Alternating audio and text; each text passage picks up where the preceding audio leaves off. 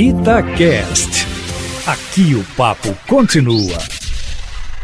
Parece que essa tentativa de alguns membros da CPI de querer tirar o senador Renan Calheiros como relator da comissão não vai dar em nada, viu? Porque, embora tenham recorrido ao Supremo Tribunal Federal, há indícios de que o STF não vai entrar nessa polêmica, por entender se essa uma atribuição do próprio Senado, de forma que a comissão não deve parar os trabalhos que começam efetivamente hoje, com a aprovação de um plano de trabalho extenso, por sinal, que vai incluir, sim, uma investigação contra governadores e prefeitos que receberam verbas para o combate à pandemia. Pelo menos quatro governadores que fazem oposição ao presidente Bolsonaro, quase todos do PT, mais o de São Paulo, João Dória, podem ser arrolados pela tropa de choque bolsonarista para depor. Mas além do recurso ao STF, o que parece que pode funcionar mesmo, Aline Eustáquio, é a ação política que o governo vai deslanchar a partir de hoje, assediando o MDB, no qual identificou uma dura resistência partidária, para que o partido baixe o tom e entre numa rodada de conversas porque para o governo, agora que a corda esticou,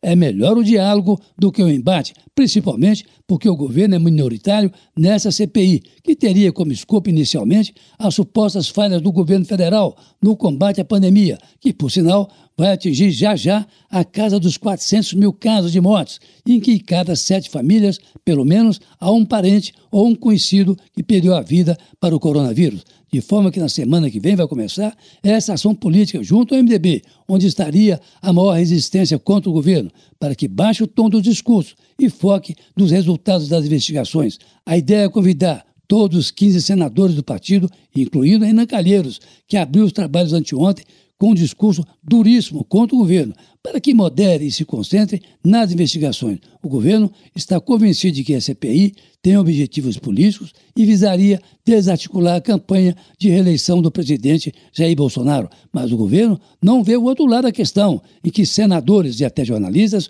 começam a ser ameaçados pelos robôs e partidários do governo, que começam a agredir quem diverge de seus propósitos como aconteceu com o senador Otto Alencar, da Bahia, que denunciou ontem estar sendo ameaçado de morte porque coube a ele, como decano dos senadores, instalar a CPI da pandemia Aline Eustáquio. Amigo, evite aglomerações, use máscara e lave as mãos com água e sabão constantemente. Carlos Lindenberg, para a Rádio Tatiaia.